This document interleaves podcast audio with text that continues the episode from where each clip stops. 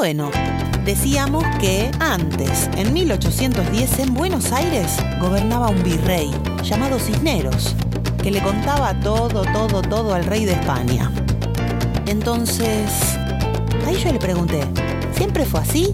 Y me contó. Gente que sale a la calle. Que no, cuando Colón llegó a América, ríe y se pone a cantar. en 1492, acá vivían pueblos originarios, que en esa época le llamaban indios, que eran libres. ¿Te acordás que te contamos de los pueblos originarios y pintamos una huipala, esa bandera de muchos colores? Bueno, justamente, todos esos colores decían que el mundo era para todos y todas, que nada, nada, nada de eso de dividirnos. Entonces, y entonces pasó que viendo la riqueza que había acá, la quisieron para ellos. Y a partir de ahí se adueñaron de todo, hasta de las personas. Todas las riquezas fueron llevadas a España. ¿Y qué se llevaron? Se llevaron el oro, la plata, a las personas como si fueran cosas. Y las pusieron a trabajar como esclavos y esclavas haciendo trabajos duros, viviendo en la pobreza.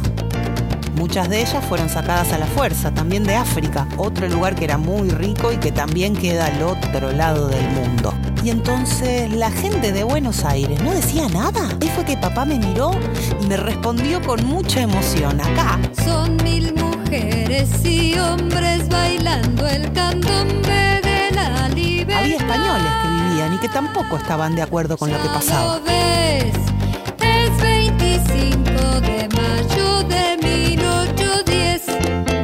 Que, unidos a los que habían nacido en esta tierra, los americanos, así nos llamamos todos, más allá de Buenos Aires, todavía ahora, empezaron a juntarse y a reclamar. Ah, y yo me acuerdo, yo fui a una marcha con ustedes. ¿Es como eso? Me contestó que es algo así, juntarse entre muchos y pedir que expliquen qué estaba pasando. ¿Quién sabe de qué se trata? Porque repartían las cosas, El pueblo saber. dándole mucho a unos pocos y poquitas cosas a la mayoría de la gente. Empezamos a soñar que la vida podía ser muy diferente que se podía ser más justos, vivir sin tanto dolor y compartir más. Repartir para todos y para todas. Aquí en el río de la Plata, mi patria está por.